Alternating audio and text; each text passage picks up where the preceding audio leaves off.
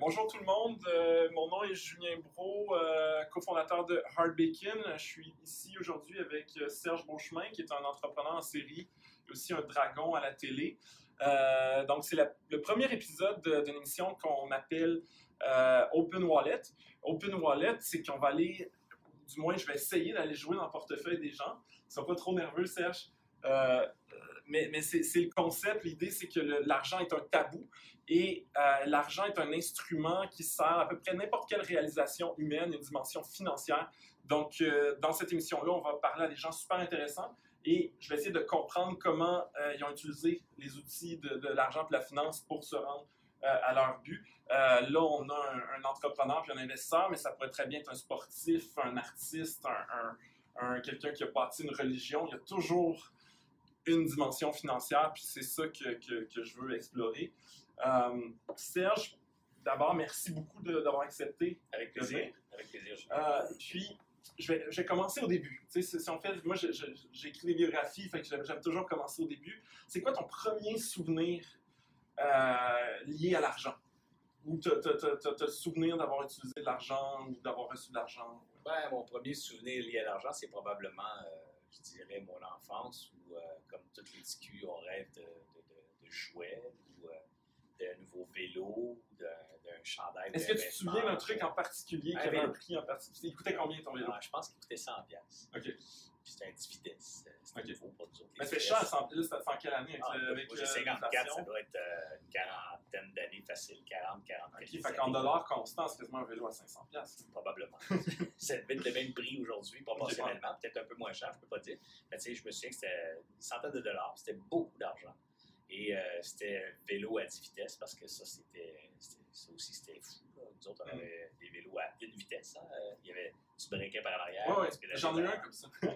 Alors, euh, avoir 10 vitesses, j'en ai eu un, même un 3 vitesses avant. Est-ce que quelqu'un. Est-ce que tu l'as eu? Euh, oui, je l'ai eu euh, beaucoup plus tard. beaucoup plus tard, mais je l'ai eu, je l'ai gagné en fait euh, en travaillant. Donc, en ramassant de l'argent, en, passant des journaux. Et à 5 heures, tu te levais à 5 heures du matin, genre? Euh? Ouais, ouais, j'ai fait ça. J'ai passé, j'ai eu une run euh, du journal La Presse à l'époque et j'ai eu une run, ça c'était beaucoup plus payant, mais j'ai eu une run pendant longtemps du Courrier du Sud ici à Longueuil. Je suis natif de Longueuil, moi. Ah. Alors j'ai eu une run euh, pendant plusieurs années là, avec le Courrier du Sud. Puis payais-tu au journal? Le Courrier du Sud, c'était au volume. Je ne sais plus combien, je pense que c'était une et demie du, du journal. Okay. Ouais, le temps passe pas mal. Puis la presse, ben, ce qui était payant, c'était les titres tu passais ça tous les matins, mais tu allais chercher un, un pourboire. T'avais-tu un truc euh, pour, euh, pour presser le citron? Non, non, j'étais un gentil garçon, très sage, très gentil. Alors, j'ai jamais été très, euh, du, moins dans l'enfance, très, très, très avisé ou très allumé sur l'argent et comment en obtenir. J'ai une famille très modeste avec l'argent, nous autres, c'est pas quelque chose qui coulait à flot c'était un privilège que de mettre sa main sur un peu d'argent. Pour moi, travailler, c'était la bonne façon de gagner de l'argent. OK, OK. Puis, puis justement, c'est intéressant parce que, au Québec, justement, on a une mentalité où on pense avoir un bon travail pour réussir. Et, et, et, là, c'est en train de changer. Là. Tout le monde veut, être entrepreneur.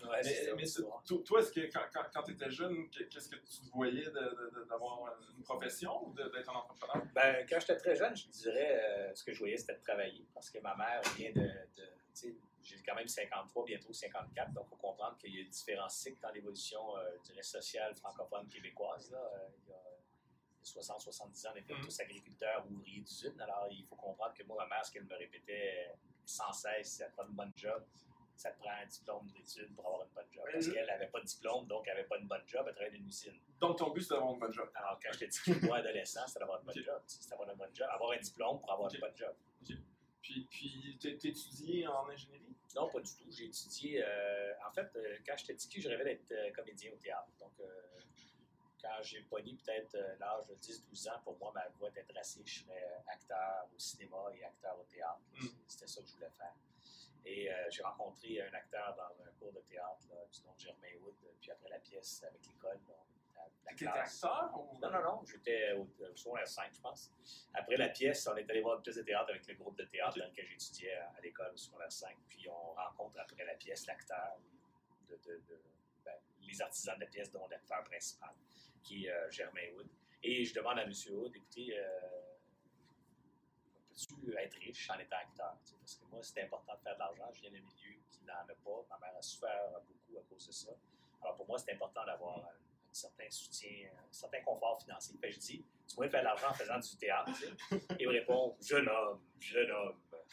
On n'entre pas dans l'école du théâtre pour l'argent, mais pour la passion.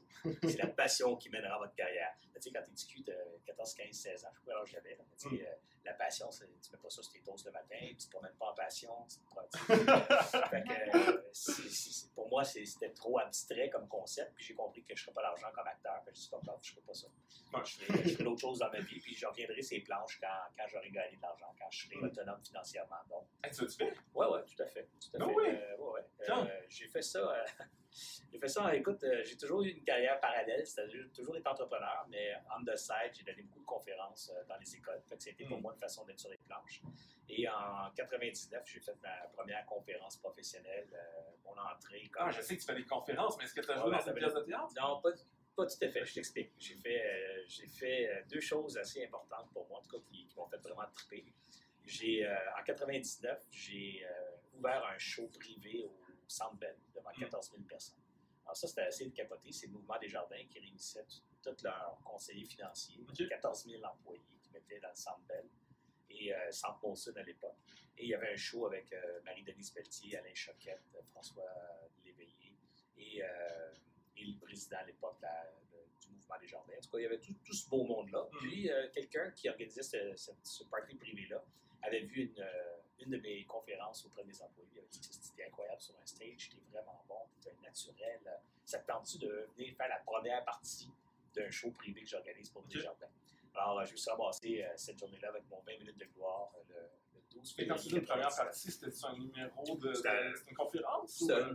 un, numéro de motivation, d'inspiration à ok. l'Anthony Robbins. Mais euh, t'as- t'aspires-tu encore à avoir un rôle dans une pièce de théâtre? J'aimerais ça, j'aimerais ça. J'ai fait ça aussi. Euh, pas tout à fait comme ça, mais j'ai joué à Duceppe. Je suis impliqué au théâtre Jean Duceppe, euh, au conseil d'administration. Et ma première implication avec eux autres, c'était une présence dans une soirée bénéfice où on faisait de l'improvisation au théâtre Jean Duceppe. Alors, euh, sur la scène du théâtre Jean Duceppe, j'ai fait de l'impro avec d'autres gens d'affaires et des acteurs il se manque quelque chose. J'ai l'impression que euh, peut-être un petit rôle, si c'est quelqu'un euh, dans le monde du théâtre. Peut-être qui un nous écoute. un Euh, petit c'est- rôle. c'est c'est un rôle pour Serge Beauchemin, je pense que ce serait prenant. Ah ouais, certainement.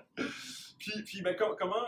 Parce que je sais que tu as, fondé euh, une agence de marketing, mais est-ce que- comment tu comment t'es arrivé là? euh, OK. Premièrement, je n'ai pas fondé une agence de marketing, j'ai fondé une boîte de vente de logiciels. Donc, ce qu'on a créé à 22 ans, André Morissette et moi, on a créé une boîte qui s'appelait 3Soft. En fait, on l'a créé à trois quand on a trouvé le nom. On a vraiment généré, créé une business à deux. On n'a pas changé de nom parce que 3Soft, c'était cool, mais Two Soft en anglais, c'était moins cool. Donc, 3Soft, 3Soft, c'était allait bien, mais Two Soft et Deux Soft en français, c'était moins le fun. Alors, gardé le nom, mais on était juste deux. On était André Morissette et moi-même. Puis, on a créé une boîte qui était ni plus ni moins euh, de vente de logiciels. On achetait un logiciel à gauche, puis on vendait à droite. En fait, pour être bien honnête, on vendait d'abord, puis on achetait à suite, ensuite. Alors, on s'est mis à vendre du software. Ouais, c'était- la première grande leçon du succès en affaires. C'est d'abord euh, trouver des clients, puis ensuite euh, livrer la, livrer la marchandise. Alors, c'est ça qu'on a fait. On a fait ça pendant 17 ans. Donc, l'âge de 22-23 ans. On a commencé à 22 en septembre 87. On a vendu euh, en décembre 80 2014 ou janvier 2015. On a vendu la boîte. Donc, 17 ans plus tard. À qui? À Soft Choice, une boîte privée, euh, publique à l'époque, qui, euh, eux autres, faisaient 650 millions de chiffre d'affaires. Com- com- combien tu l'as vendu? euh, pas dire le, le prix, malheureusement, c'est une Ah. transaction privée. là, j'ai bien vendu. Assez pour prendre la retraite, ce que j'avais souhaité faire. euh, voulais être indépendant financièrement Puis- à 40 ans. Puis j'imagine, ça- le monde a beaucoup évolué. Qu'est-ce quel type de logiciel tu vendais? Tu devais vendre. On euh, vendait quelque à peu près tout. On était le troisième plus grand vendeur de logiciels au Canada, le premier au Québec. On vendait tout ce qui existe en logiciel à ces époques. euh, Donc, euh, Ok. principalement les produits de Microsoft, les Ok, ok. produits de Lotus 1, 2, 3. Et j'ai vu tous les autres que toi, tu n'as pas connus, là, mais tous les autres Mm. grands leaders, de Ashton Tate, euh, Ok. euh. Puis tu as euh, tout financé ça avec des ventes? Ou euh, des, des banquiers? ou Non, non, c'est plus compliqué que ça, parce qu'en plus, c'était pas sexy ce que je faisais. Mm. C'était sexy le milieu. Ouais. J'étais en informatique pour les néophytes et les gens qui nous regardaient. Oh my god, tu travailles dans le domaine informatique, c'est la, Mm. grosse affaire et tout. Mais la réalité, c'est quand tu regardais ma business, le business de revente de logiciels, c'est Mm. Si tu achètes et tu revends des trucs, il n'y a rien de bien, bien sexy pour les financiers. Alors, ça a toujours été un maudit paquet de troubles financiers, ce business-là. Au début, on n'avait pas une scène ni un ni l'autre, on a financé ça avec des cartes de crédit. Donc, on avait compris que les marges de crédit euh, sur une carte de crédit, ils courent après toi pour t'en donner.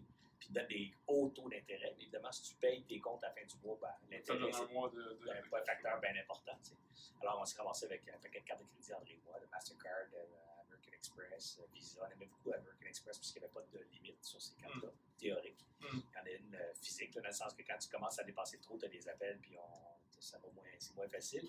Mais euh, officiellement, eux autres, ils disent que c'est une carte sans limite à l'époque. Jusqu'à où tu l'as monté? Ah, je n'ai pas de mémoire de ces chiffres-là parce que c'est des vieux souvenirs, mais je peux te garantir qu'on les a tous topés, ces cartes-là. hein. On a tous topé ces cartes-là. Puis on s'est ramassé avec une crise euh, qu'on ne savait pas que ça s'appelait de même, mais une crise de cash flow très rapidement. Donc, euh, les premiers mois, on s'est ramassé euh, scène. Puis pour nous, c'était une crise de cash flow positive. Je t'explique. La plupart des crises de cash flow, généralement, c'est que tu n'es plus capable de, t'es plus capable de payer tes frais. Mm. L'argent ne rentre pas. euh, tu mets ton, ton profit quelque part, mais tes dépenses, eux autres, continuent de rentrer. Ouais. Tu le. Nous, c'était pas tant que ça, des dépenses. Euh, c'était local euh, à peu près grand comme ici. On était quatre là-dedans, à peu près comme Mm. aujourd'hui, mais c'était aussi notre entrepôt, notre bureau de banque, puis toutes nos affaires étaient là-dedans. Avec le loyer coûtait 300-400. Mon premier bail, c'était 3600 pièces pour un an. Que C'était 300 pièces par année. Ça, je m'en rappelle, parce que c'est la première fois que j'ai signé un- une dette ou un, un contrat qui, euh, qui m'engageait personnellement. Et euh, Ah, ils n'ont pas accepté la garantie d'entreprise? non, non, Wow! ben, elle n'avait pas. Elle commençait à business. C'est deux qui 22, 21 ans qui viennent louer un local chez vous. C'est normal que, tu euh, je pense qu'on n'était même pas incorporé. On n'était pas incorporé, c'était incorporé Ok, en février. C'était enregistré. Fait que le bail, euh, il nous a pris euh, nos deux noms euh, personnels, mais même à cet âge-là, t'as rien. C'est juste peu symbolique d'autre chose. Toujours est-il qu'on avait signé ce bail-là. Et euh, on n'avait pas de gros de dépenses, on était tous les deux sur le chômage. Fait on, vivait avec l'assurance chômage. Mais pourquoi tu dis que c'était positif? Donc, Parce que c'était un cash flow positif dans le sens qu'on vendait trop. Alors, Mhm. on vendait plus qu'on est capable de livrer par, à cause de notre financement. tu avais un spread entre le moment où tu Ben, t'es payé par ton client un et le moment ben où oui, tu achètes exact, ton exact. si tes cartes de crédit sont loadées, tu n'es plus capable d'acheter. Puis là, ben, tu viens de faire une vente. Puis là, ben, tu trouves de cash pour acheter le produit que tu as vendu. Ouais. Puis là, il est vendu. Fait que tu peux pas dire à ton client, ben écoute, euh, ma carte de crédit est loadée. Tu peux, surtout nous autres, nos clients, c'était toutes des grosses compagnies. On vendait aux grandes entreprises. Alors, tu peux pas expliquer au Québec, je peux pas te shipper ton produit parce que ma carte de crédit est loadée. Euh, tu peux pas appeler l'autre et dire, ben, donne-moi ton chèque en avance parce que je dois acheter un autre produit pour un autre client. Ça marche pas. Fait que t'es comme un peu fourré. Et euh, je peux dire qu'on a raconté des niaiseries dans ce temps-là pour acheter du temps. Tu sais, on achetait du temps, on courait après les chèques. On a développé, c'était très bon parce que c'était une bonne école. On a développé, euh, un, une compréhension de l'importance de cacher rapidement des recevables. On a mis en place un système de, de contrôle des recevables qui, a- qui nous a suivis pendant 17 ans. Nous, on a envoyé une facture, un exemple, le 1er janvier, tu as fait des dates, là, qui était net 30 jours. Le 1er janvier, la facture est partie, ben, la fille ou le gars au compte en recevoir, le 15 du mois ou le 15 jours plus tard, appelait pour s'assurer que la facture est rentrée. Tu as reçu ma facture? Est-ce qu'elle est signée? Est-ce qu'elle a besoin d'approbation? Est-ce que qui, euh, qui, euh, Ok. qui s'aligne l'approbation? Tout est beau, tout est correct. Vous savez que vous avez un terme de net 30 jours, on appelle le paiement dans jour 30. Hmm. Au jour 28, il rappelait. Euh, la facture va être payée dans deux jours. On veut juste s'assurer que tout est correct. Est-ce qu'on peut envoyer quelqu'un chercher le chèque? Hey, Je pense qu'on on va faire ça. On était, très, très, très, très, très tête sur nos recevables. On n'avait juste pas le choix. On n'avait pas l'argent. Alors, on était très, très tête sur nos recevables. Ça nous a suivi ça euh, pendant 17 ans. Ça a développé une culture du recevable qui était extrêmement bien gérée, même quand on avait euh, des, dizaines de millions de recevables. Tu as monté ça à combien d'employés? Euh, 175 au maximum. On a monté ça à 80, à peu près 80 millions de chiffre d'affaires qu'on Wow. a vendu. Puis, j'ai une question, est-ce qu'il y a un moment où tu, tu, tu- diriges une entreprise avec plein d'employés qui marche bien, puis, puis dans le fond, tu n'as pas vraiment d'argent. Est-ce que tu as eu une- Puis j'imagine qu'à un moment donné, à la fin, vous deviez vous verser du dividende, Ouais. ça devait pas être pauvre. Non, Euh, c'était l'histoire de, c'est l'histoire de tous les entrepreneurs. Je sais si tu t'en vas, Julien, mais est-ce qu'il y a des moments où, euh, tu sais, euh, en apparence, tout va bien, mais la réalité, c'est qu'on pâtit dans ta barouette en dessous, puis on est juste sur borderline. C'était ça toute notre histoire, quasiment. Parce que la croissance était telle qu'on était tout le temps en recherche de, de financement, tu sais. Ok, fait que c'est c'est un peu ce que j'avais lu, le, le- le livre du fondateur de, de, de, de Nike. Puis jusqu'à l'entrée en bourse, il dit comment il avait quasiment il avait peur de, de, perdre sa maison à chaque fois qu'il y a des échéances de, de dette arrivées. Est-ce que, est-ce que, est-ce que C'était peut-être pas à ce point. euh, C'est-à-dire qu'on a commencé à se payer des salaires, André et moi, là, dès la deuxième année. C'était des salaires qui étaient très ordinaires, mais qui nous permettaient de vivre et rencontrer nos, euh, nos obligations personnelles. Puis, euh, est-ce que ça va, la technique? Tout va bien? Good. Et, euh, et rapidement, là, on s'est donné un- une latitude en termes de salaire qui faisait qu'on avait un train de vie correct. tu sais. Euh, J'ai acheté ma première maison en 89. Euh, c'est ça, en 89. Je l'ai acheté à Chambly, puis à bonne scène pour acheter ça ici à Longueuil, qui était trop cher dans le temps. J'ai payé 88 500 à ma maison. Quoi? Ouais, En quelle année? en 1989. Wow! J'imagine qu'elle doit avoir plus, plus cher aujourd'hui. Ouais, pas grand-chose aujourd'hui. C'est une petite maison. Ça, avait 24, ça avait 24 pieds par 26 pieds. Euh, puis c'était un split level, donc le salon était au sous-sol. Euh, c'est une petite maison. Ah, c'est le 50. Euh, non, non, non. Et euh, j'ai gardé longtemps, par exemple. Et euh, donc, c'était ma, ma première maison que j'ai achetée euh, avec un cash et euh, une garantie de hypothécaire là, du beau-père, donc Ok. le père de ma, de ma conjointe de l'époque, avec un cash, je pense, de 5 000 piastres, Hmm. qui était une grosse Mais, somme. mais, mais est-ce qu'il y a eu des moments où, tu sais, euh, donc, tu sais, moi, j'imagine qu'à un moment donné, vous êtes, vous êtes payé du dividende, puis que, que Non, on n'a Jamais sorti une scène de dividende. ou près. jamais une scène de dividende? Non, parce que jamais. On a tout réinvesti dans Barack en cash flow, dans cash flow d'opération. Ah, on a quand même eu des croissances assez importantes. Fait que, puis le financement, comme je te dis, c'était difficile à obtenir. Fait que, si tu capitalises pas, ben, les banques ne te prêtent pas. Euh, Est-ce pour un- qu'il y avait des gens dans ton entourage qui pensaient que tu étais riche, puis Tout tu ne l'étais pas? Tout le monde. Tout le monde. Tout- dès que tu es entrepreneur, puis tu as une, une business qui roule, euh, Mm. les gens pensent que tu gagnes des millions, tu fais des millions, tu peux t'acheter toutes sortes d'affaires. Moi, écoute, je prenais jamais de vacances, n'avait jamais le temps de faire de- prendre des vacances. Euh, les vacances qu'on prenait, on les prenait à la maison avec les enfants. Pas voyager avant l'âge de 40 ans, vraiment voyager. On fait Mm. des voyages d'affaires. Euh, Puis des voyages d'affaires, comme je faisais pas de business international, ben, j'allais à Coke, Comdex, à Las Vegas une fois par année. Ça, c'est notre gros voyage d'affaires. On allait passer une semaine à Vegas. Euh, on a eu bien du fun pareil, là, je pas me plaindre, là, mais tu sais, ce que je veux dire, c'est que j'avais pas le glam là, de, de- de ce qu'on peut croire de la vie des, des entrepreneurs. Puis, euh, puis, puis beaucoup, beaucoup des employés gagnaient bien plus que moi. et André. Mm. Et moi, on se gagnait, je me souviens à l'époque, quand on a monté nos salaires de 42 000 à 75 000, ce qui était beaucoup là, pour nous, là, comme, comme salaire. Et euh, on faisait, à l'époque, André et moi, on gagnait chacun 75 000, puis j'avais au moins 5-6 vendeurs qui faisaient 100 000 Ouais, c'est ça, des, des, des bons vendeurs, ça se employés. paye. ouais, les, vendeurs, les vendeurs gagnaient bien plus que nous, mais eux autres avaient l'impression que nous autres étaient bien riches. tu sais. Mm. Mais nous, on a compris que le revenu, c'est une chose, mais ce qui était bien plus payant, c'était de bâtir l'équité. Mm. Puis bâtir l'équité dans le business, c'est- grossir la taille. Est-ce que justement, le fait, que- parce que au, au Québec, notre patrimoine est majorité de la population n'existait pas justement. Les baby boomers ont été la première génération à bâtir euh, ce qu'on appelle un patrimoine. Euh, euh, Particulièrement les par- les- les- le patrimoine des francophones. Tu as raison, oui, c'est ça. particulièrement Oui, les oui, francophones. c'est ça, je parle des francophones. Et, et, et, et donc, ça fait en sorte que comme tu n'as pas une scène, mais tu- c'est que tu entends de vendre ta première entreprise, puis de dire, ben, je vais avoir un patrimoine, puis après ça, je, suis en sécurité. Est-ce, que ça a joué pour la vente de ton entreprise? ou- Je pense pas que j'avais cette, euh, cette conscience Non, mais au-delà du Québec, mais juste, est-ce que, tu l'as vendu parce que tu voulais le cash? Non. Tu sais, si tu avais eu 3 millions à banque, est-ce que tu l'aurais gardé plus longtemps? Euh, peut-être. Peut-être si j'avais eu 3, 4, 5 millions dans le compte de banque à l'époque, peut-être j'aurais gardé un an ou deux de plus. Mais je ne l'aurais pas gardé pareil parce que stratégiquement, euh, l'entreprise était dans un, un play, dans un, un contexte euh, économique qui fait que c'était pas c'était pas un consolidateur. La, la taille de l'entreprise était trop petite pour avoir le, le profil du consolidateur. Alors, c'était effectivement une cible de consolidation. C'est un marché de consolidation dans lequel on évoluait maintenant, après 17 ans. Alors, tu sais, le marché de consolidation, ça veut dire que les gros achètent les petits. C'est pas les petits qui achètent les gros. C'est ça la réalité. La nature, c'est les gros qui mangent le petit. Ouais. Alors, quand est-ce que tu veux le vendre quand tu es petit, ben, c'est pas quand ça va pas bien. Puis que Ouais. le marché décide de te faire la guerre, c'est quand ça va bien, tu fais des bons profits. Alors, nous, on a vendu quand justement on avait un bon profil, la business, ça faisait des profits, faisait des millions de profits. Ben, c'était le temps de vendre. Puis, puis après ça, qui- est-ce que tu as une dépression? Qu'est-ce qui s'est passé? Parce que Ouais, tu la vie fait 17 drôlement les choses. Moi, j'avais dit qu'à 40 ans, je serais indépendant euh, de fortune. C'était ça mon target. Puis finalement, Ben, écoute, j'ai eu 40 ans le 21 janvier 2005 tu t'as et j'ai vendu le 15 février 2005. Wow! Capoté, hein? Tu parviens à tes objectifs. Moi, j'avais dit que je serais millionnaire à 30 ans, puis là, j'ai 32. Puis Ah. je suis assez. Ben, tu es millionnaire en papier? Quasiment. Bon, alors tu, tu vois, il y a des gens qui ne comprennent pas non plus ça. Mais tu sais, j'étais millionnaire il y a très longtemps. Ben, quand tu dis que tu es millionnaire, tout le monde pense que tu as un million dans ton compte de banque. Tu sais, ah, wow, puis là, aujourd'hui, je dis, je suis multimillionnaire. J'en ai plusieurs millions. Oh mon Dieu, t'es fucking riche. C'est ça que tu non, non, calmez-vous un peu. là. Tu euh, D'avoir beaucoup d'argent quand elle est sous forme d'action dans les entreprises, ça ne donne pas d'argent dans tes poches. tu. Moi, j'étais millionnaire euh, très tôt, entre guillemets, parce que ma business valait peut-être 2 millions, elle était, mettons, 50-50. Ma business valait 2 millions probablement quand j'avais 27 ans. Hmm. Ben, pas de scène dans mes poches, pareil, ces 2 millions-là, et c'est dans l'entreprise pour l'avoir. C'est relatif aussi. Ben, C'est relatif au moment, euh, Mais, où tu en fais. parce que c'est pas juste un actif euh, immobile que, que tu peux. C'est que tu sais pas si tu vas être capable de. C'est le extrêmement volatile. C'est ça. Alors, euh, donc, en papier, tu peux, tu peux être millionnaire bien avant de l'avoir en liquide, mais je peux te garantir une chose, c'est quand, quand le, le papier devient liquide, euh, il y, a un- quelque chose qui se passe dans le cerveau, c'est pas pareil. Qu'est-ce qui se passe? Ben, tu mets ta main sur un pot of gold, tu mets ta main sur un sac d'écus d'or, puis là, ben, le sac d'écus d'or est bien concret.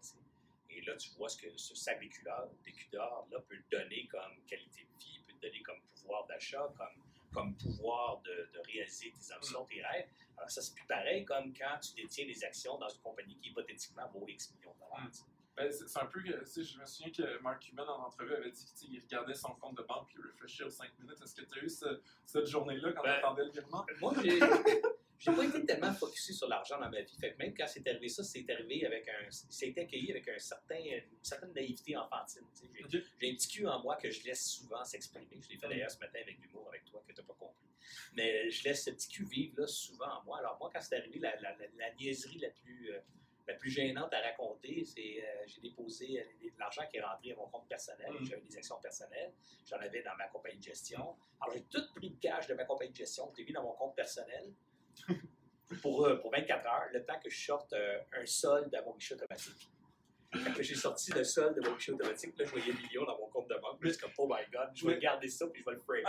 J'ai perdu le papier. mais mais ça peut être des avantages fiscaux. Ah je l'ai remis dans la compagnie 24 heures plus tard. Ok, Tu sais, je pas- me suis pas mis dans ma compagnie. Ah ouais, non, non, non, dans le fond, dans le fond c'est un prêt, on pas de 24 heures. Ah ok, ouais, c'est vrai. Fait que je l'ai mis là, puis je l'ai mis là bord, mais juste le temps d'avoir tout le cash dans le même compte, sortir un ticket, tu sais, quand tu fais un Mm. retrait, parce qu'à l'époque, j'avais peut-être, je sais pas moi, 2-3 000 dans mon compte de banque Mm. euh, de façon régulière, tu sais, puis là, ben, tu fais, puis c'est marqué ton, euh, ton solde de 1884 et 12, mais là, moi, c'était plusieurs millions. C'était comme, oh mon Dieu! Puis je voulais framer ça comme souvenir, puis je ne sais pas ce que j'en ai fait. Alors, ça, pas l'idée ça. de comment ça, ça m'importe. Puis est-ce que c'était clair que c'était quoi la suite des choses? Parce que quand tu travailles, quand, parce que tu sais, quand tu travailles tout le temps, à un moment donné, là tu te retrouves. Non, non c'était pas clair. J'ai eu une période difficile parce qu'il faut aussi que je te confie que j'ai eu une enfance assez complexe, puis on n'aura pas le temps de raconter tout ça, là, mais j'ai une enfance assez complexe, donc une relation très très proche de ma mère. Puis Mm. la vie a fait que ma mère est décédée entre le 21 janvier et le 15 février. Alors ma mère en fait m'annonçait qu'elle mourrait, euh, qu'elle s'en allait mourir le 21 janvier, le jour de mon 40e anniversaire. Elle est décédée dans mes bras quatre jours plus tard. Puis deux semaines après, je m'en ai accompagné. Fait que, euh, il y a eu dans cette année-là beaucoup de choses, trois gros événements bouleversants dans ma vie. J'ai eu 40 ans, là, ça va faire sourire, mais quand tu pognes 40, 50 ans, je dirais plus 50 maintenant que 40, mais moi, le 40 me rentrait dedans. Donc, quand tu frappes 40 ans, il y a comme un déclic qui se passe. Il y a eu, euh, dans mon cas, la mort de mon père, de, de- de mon parent, euh, mon père, mon parent, euh, ma mère, qui, qui comptait beaucoup pour moi. Puis j'ai vendu ma, mon entreprise, qui a été ma famille pendant 17 ans. Tu sais, Mm. C'était mes amis, mes frères, mes sœurs pendant 17 ans. J'ai vendu cette organisation-là. Fait que ça a été un gros, gros deuil, moi, cette année-là, 2005. C'était une année euh, émotivement complexe à gérer. Parce que j'ai eu euh, l'impression de la part de tous les employés de les avoir trahis. C'est ce qu'ils ont eu comme feeling aussi, d'avoir été trahis par le chef, le capitaine du bateau qui a, qui a mené le bateau Mm. tout- pendant 17 ans en disant yes, yes, on va gagner, let's go, let's go, let's go. Puis d'un coup, boum, euh, Mm. sans avertissement, on lui a vendu le bateau, puis nous autres, on, on fait partie du bateau. Mm. Alors, il y a eu tout ce sentiment de trahison. Ça, c'était une période émotivement difficile. Puis comment tu t'es réinventé? Parce que là maintenant tu es investisseur, tu investis en. en- Ben, moi, j'ai fait, pendant cette période-là, j'ai eu à faire une transition avec l'acheteur. Donc, l'acquéreur m'avait gardé, puis ça, ça fait partie de la Ah oui, négociation. pendant combien de temps Juste six mois. Six mois? Ouais, ouais, ben, Wow. j'avais négocié ça aussi. Euh, C'était une des raisons pour lesquelles j'ai préféré cet acheteur-là à un autre acheteur. On avait eu une offre américaine. Dans l'offre américaine, il y avait un earn-out. Que tu connais peut-être le Mm. mécanisme de earn-out. mais Je peux l'expliquer rapidement. Mais un earn-out, c'est, c'est on te donne, mettons, euh, faire des faux chiffres là, ben, pour que tout le monde comprenne bien la mécanique. On achète ta business un million. Puis on dit, euh, on va te donner 300 000 tout de suite. euh, puis on va te donner euh, 700 000, mettons. ou l'inverse. On va te donner 700 000 tout de suite, puis 300 000 à raison de 100 000 par année pour les trois prochaines années, si tu remplis les objectifs que tu as dit que tu ferais avec ce business. Mm. Alors, ça, c'est un out. Donc, il y a une partie que tu earn, que tu dois mériter pour, euh, dans le temps pour ram- ramasser tout ton prix. Alors, on avait, eu une offre américaine beaucoup plus avantageuse qui comportait quelques millions en earn-out. Mm. Mais moi, ça me frustrait beaucoup d'accepter cette offre-là pour deux raisons. La première, j'étais le seul qui restait dans le bateau. Mes partenaires étaient tous libres. Mm. Donc, moi, pour que mes partenaires s'enrichissent, que je reste dans le bateau pendant Ah. trois ans. Ça me faisait chier au corps. C'est- clair que c'est un peu. que je trouvais pas ça bien fair. Mm. Puis euh, évidemment, dans la négociation, il n'y aurait pas eu de montant assez élevé pour que je prenne ce lot-là, à moins de le prendre au complet. Je l'avais pris au complet, évidemment, mes partenaires auraient dit non aussi. Alors, il est rentré une offre euh, d'un autre joueur canadien qui était moins substantiel, qui était quelques millions inférieur, mais était 100% cash. Donc, il n'y avait pas d'un out. Et il gardait Serge juste six mois. Alors, je dis que là, ça, c'est un bon. Ok. Je peux faire la transaction, je peux vivre avec six mois. tu sais. Mm. Alors, ils m'ont gardé pendant six mois. Puis ces six mois-là, ben, j'ai eu le temps, humainement, de prendre un break et de dire qu'est-ce que je fais de ma vie maintenant. tu sais. Mm. Et euh, ça- la conclusion, ça a été trois choses. J'ai dit, j'ai encore envie de faire la business. Donc, je veux continuer à faire la business, mais je ne veux pas recommencer le même rythme que j'ai Mm. fait. Parce que je n'ai pas besoin de racheter d'autres millions. Mm. Ça, c'est bien personnel, là, Julien, mais il y a des gens qui n'en ont jamais assez. Ils font 200, ils en veulent 400, ils en ont 400, ils en veulent 800. Moi, je n'ai pas besoin de tant Mm. que ça. En passant, j'aime ça, puis je vais en prendre encore. Puis, je ne vais pas dire non, mais j'ai pas besoin de le faire avec la même ardeur, la même dédication, la même, la même investissement en temps, santé et Mm. énergie que je l'ai eu parce que je l'ai fait. Alors ça, je dis, je vais, je, vais, je veux faire de la business encore, mais différemment. J'aimerais mieux maintenant prendre des parts dans des projets, puis pas être l'opérateur. Comme ça, ben, c'est pas moi qui opère. Je peux toujours prendre quatre mois de vacances, ça ne dérangera pas personne. Mm. Puis euh, je prends part à la patente. Fait que si la patente elle marche, ben, j'ai une part du gâteau. Je pas au complet, mais j'ai une part du gâteau. Mm. C'était ma vision. Fait que ça, c'était un tiers de ma vie. L'autre tiers de ma vie, euh, je voulais redonner. Je voulais m'investir. euh, moi, j'étais un gars, un idéaliste dans l'art. Fait que Mm. je voulais aider ma communauté. Puis j'ai un talent. Moi, je pense qu'on a tous euh, quelques talents. Chacun a un- son lot de talents. Moi, j'en ai un. J'ai une croyance personnelle qui est, euh, qui est mon devoir sur cette terre, c'est d'exprimer mon talent à sa- de, sa meilleure façon. C'est ma job d'être le mieux que je peux être moi. tu sais. Euh, J'ai de la misère mettre des mots, là, mais je vais te l'imaginer, mais tu un chêne n'est pas un peuplier, mais la job du chêne, c'est pas de prendre pour un peuplier, c'est d'être un chêne. tu sais. Mm. Mais c'est la job, c'est d'être le plus beau chêne qu'il peut être dans l'environnement qu'il naît, parce Mm. qu'il n'est pas responsable si son terroir n'est pas riche. Il ne peut pas être le plus gros chêne qu'il peut, il n'y a, a pas les nutriments Mm. nécessaires. Mais sa job, c'est quand même une plante, elle ne se pose pas de questions. Elle fait le maximum pour être quel type de plante, ben, peut-être un chêne. Euh, quelque chose de solide, quelque chose de- sur qui on peut s'appuyer, quelque, quelque chose qui aime s'enraciner, qui aime, qui aime vivre avec son environnement, qui aime nourrir les, les écureuils autour, euh, les hébrider, euh, prendre, soin de, prendre soin des autres aussi. Tu as investi dans combien d'entreprises? Parce que je Ah, sais que tu une es. dizaine, facile, puis, ben, plus que ça, presque une vingtaine. C'est- in and out là-dedans. Ok, ok. Mais, mais en, en tout, de, de, de- une vingtaine? Ouais, facile. Puis c'est quoi ton, ta, ta, ta plus grosse sortie à date? J'ai pas, euh, j'ai pas beaucoup de sorties à date. Tu des entrées? On a beaucoup d'entrées, puis quelques sorties euh, catastrophiques, là, dans le sens, euh, particulièrement les épreuves ou les, les deals que j'ai fait au Dragon. Euh, c'est des startups. Ouais. Ben, pour ceux qui nous écoutent, une sortie, c'est quand un investisseur revend ses parts, soit parce que l'entreprise est achetée ou, ou elle s'en va en bourse ou ainsi de suite. La, ma plus grosse sortie, c'est Treesoft, forcément. Euh, J'ai eu une bonne sortie avec Bon Look aussi. J'aurais eu une bien meilleure sortie, j'étais resté, mais comme je t'ai expliqué tantôt, je suis quelqu'un qui a des convictions idéalistes. Qui a été euh, sorti quand les private equity sont rentrés? Ou, euh, Oui, exact. Ok. Puis, euh, j'étais un des acteurs de cette sortie-là, en fait, puisque les actionnaires à l'époque cherchaient des fonds, puis c'était difficile de les obtenir avec des partenaires en place. Alors, le private equity a dit nous autres, on va mettre plus d'argent que vous en voulez, parce que notre minimum check, c'est, mettons, 10 millions de dollars. Mais il faut sortir quelques partenaires euh, avant. Alors, euh, moi, j'ai, levé la main pour aider les jeunes en disant ben, écoute, euh, vous avez trouvé un partenaire financier qui va vous soutenir pour plus longtemps, plus, avec une plus meilleure dynamique que ce que vous choisissez, ce que, ce que- ce qu'on vous offre actuellement. Alors, moi, j'ai envoyé une lettre aux autres en disant c'est notre devoir de sortir euh, Mm. ou de faire le chèque. Hum, On ne va pas faire le chèque, alors il faut sortir. C'était une bonne sortie pour moi. J'ai fait un bon rendement sur mon placement. Je suis juste amer d'être sorti parce que c'est une business dans laquelle je croyais énormément. Alors, euh, mais bon, ça, c'est Puis je, je sais, en te parlant, puis je pense que c'est évident pour tout le monde qui même t'a écouté à la télé, que tu as, vraiment à cœur les entrepreneurs. Euh, puis, je me demande, puis, tu sais, le, le- le métier d'investisseur en capital de risque, surtout au Canada, il n'y a pas vraiment, en tant que, que- que catégorie d'actifs, les rendements ajustés pour le risque ne sont pas vraiment là. Et, moi, je me suis toujours posé la question, pourquoi les gens investissent? Et, la, la seule réponse, c'est parce qu'ils ont envie, plus que parce que c'est une catégorie d'actifs intelligente à avoir dans un portefeuille. Euh, puis j'aimerais savoir ta vision, parce que toi, tu as, de l'argent là-dedans. Est-ce que est-ce que c'est sur le plan strictement financier, ça a du sens?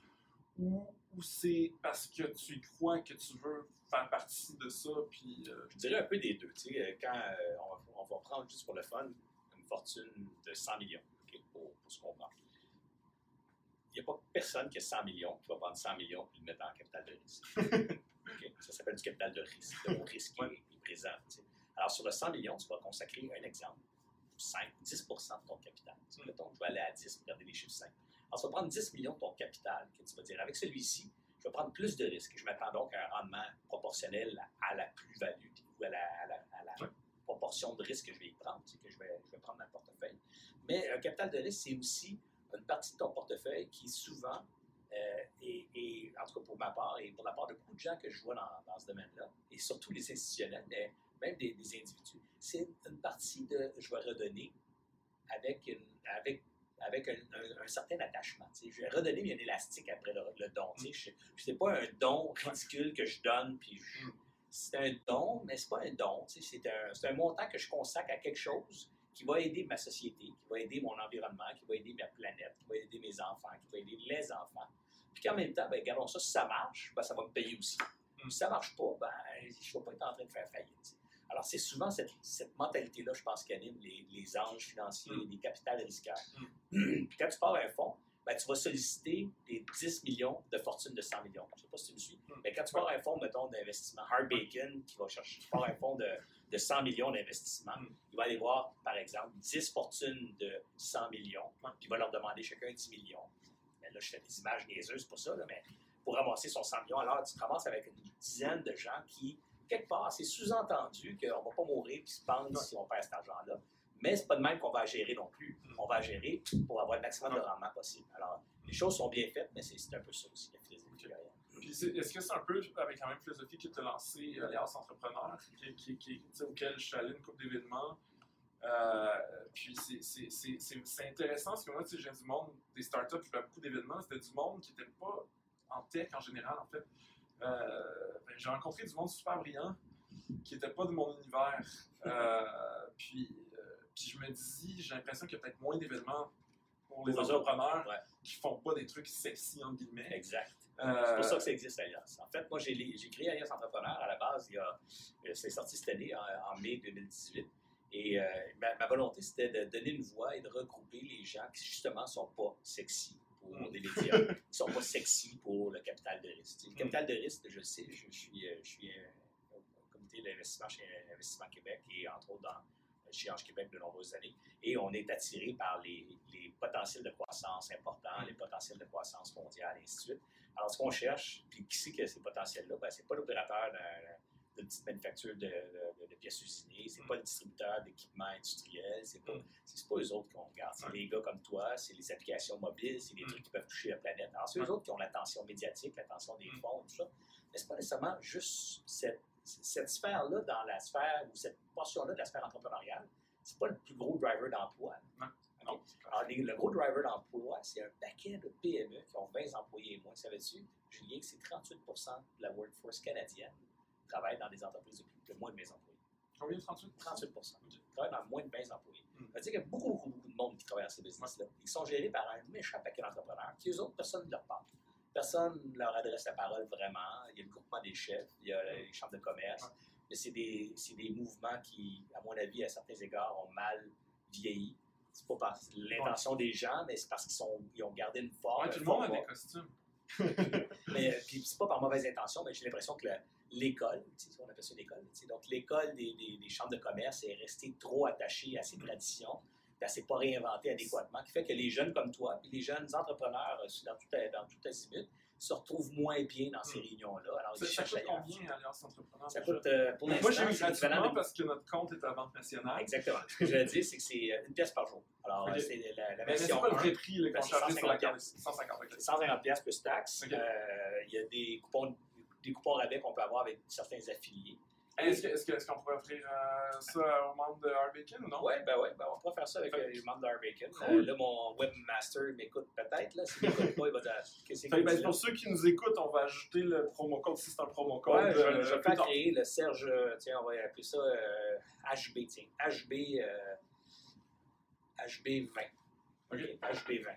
OK? Là, il ne marche pas là, là, mais je vais faire créer avant 5 heures à soir. Oh, wow, HB20, pour puis ça. euh, on va vous donner un 20% de rabais. Ah, puis hey, il y a une question que- qu'il faut absolument que je pose avant de closer, c'est est-ce que tu as des investissements en bourse? Parce que c'est ça qu'on Ben oui. fait. Euh, Euh, oui. donc, mon, euh, mon portefeuille est composé de 65% de placements boursiers, Ok. 35% de revenus. Puis euh, personnellement, j'ai euh, un petit index personnel que je me suis créé euh, de, de, de stock euh, en 2014. Puis euh, je joue un peu avec ça. Est-ce que c'est toi qui gères ton portefeuille d'actions ou euh, tu as un conseiller en placement Ouais, ou euh, j'ai un conseiller en- patrimoine? J'ai euh, gestion de patrimoine à financière Banque nationale, Ok. 1859. Ok. C'est eux autres qui gèrent mes avoirs en grande partie. Mais j'ai aussi un placement, un gros portefeuille de placement privé. Donc, je suis dans le Strom Spot. Il faut que tu te rappelles que je suis quand même un, un bon actionnaire dans le Strom Spot. Je suis actionnaire chez Devolution. Je suis actionnaire dans une dizaine d'entreprises privées. Dans certains toi, dans le cas, fond, tu gères la partie, le portefeuille privé. Le portefeuille tu laisses ces gens-là Gérer mon euh, portefeuille. choisir quelle compagnie publique ils vont investir. OK. Les autres, ils sont plus dynamiques que moi. Ils suivent toutes les tendances, suivent les nouvelles, ils lisent tout. Moi, je ne peux pas tout faire. Puis, puis est-ce que eux, en- dans leur gestion de ta partie euh, mobile, la, la- la partie valeur mobilière, ils, ils tiennent compte de, de l'ensemble de, de tes activités? Euh, est-ce qu'ils savent, est-ce qu'ils connaissent ton oui, portefeuille? ben oui, ben oui. OK, c'est ça. Ils connaissent mon bilan, je leur envoie mon bilan que je tiens moi-même euh, une fois par année, des fois deux fois par année. Euh, J'ai des rencontres trois, quatre fois par année avec eux autres où on revoit les- la, la composition de mon portefeuille, les stratégies, mes besoins, où tu t'en vas, qu'est-ce que tu fais. Tu vois, comme par exemple, moi, je suis en structure corporative, donc mes fonds sont détenus dans une structure corporative au lieu d'être dans des fonds mutuels, par exemple. Mm. La beauté de ça, c'est que j'ai pas à faire des transactions entre les années, j'ai pratiquement pas d'impact impôt parce que tout Mm. le- mon, impact, mon impact fiscal est reporté dans le temps. Parce que les- Mm. c'est la corporation qui trade, c'est pas moi, moi j'ai des parts de la corporation. Alors donc, c'est fiscalement extrêmement avantageux parce que ça repousse l'impôt. J'ai une police d'assurance pour mes impôts au décès. Fait que techniquement, je paierai probablement jamais Est-ce que d'impôt dans le- vivant, parce que cet impôt-là va, va, va passer. Ben, moi, personnellement, je vais en payer parce que je la paye à travers mes polices d'assurance. là, Mais Mm. Je ne paye pas d'impôt toutes les années. est-ce que, tu sais, quand tu as vendu ton entreprise, j'imagine qu'il y a plein de choses que tu ne savais pas par rapport à gérer du cash en grosse quantité. Est-ce que c'est tous les conseillers puis les gens de, de- de- que- que- que- tu sais, les gens qui géraient de l'argent qui t'ont enseigné ça ou tu étais chercher des consultants ou d'autres gens pour être sûr de, de- Non, de euh, je te dirais que c'est très difficile de- d'accéder à ces compétences-là, ces connaissances-là, même de la part des bonnes personnes bien intentionnées. Parce que les bonnes personnes bien intentionnées maîtrisent un vocabulaire qui pensent que toi tu comprends. Mm. Sais, alors, il t'explique un exemple. Moi, les, les premières années, puis ça va très naïvement, je- très candidement, je, je vous confie, là, mais j'avais 40 ans, là, puis de la misère à comprendre moi, la différence entre euh, revenu de dividende, revenu de gain en Mm. capital, euh, l'impôt sur le gain en capital, les revenus reportés, l'impôt en main reporté, toutes sortes d'affaires, de concepts. Mm. j'a- J'avais beau me les faire expliquer, à chaque fois, j'étais comme un petit peu euh, gêné de dire que j'ai rien compris.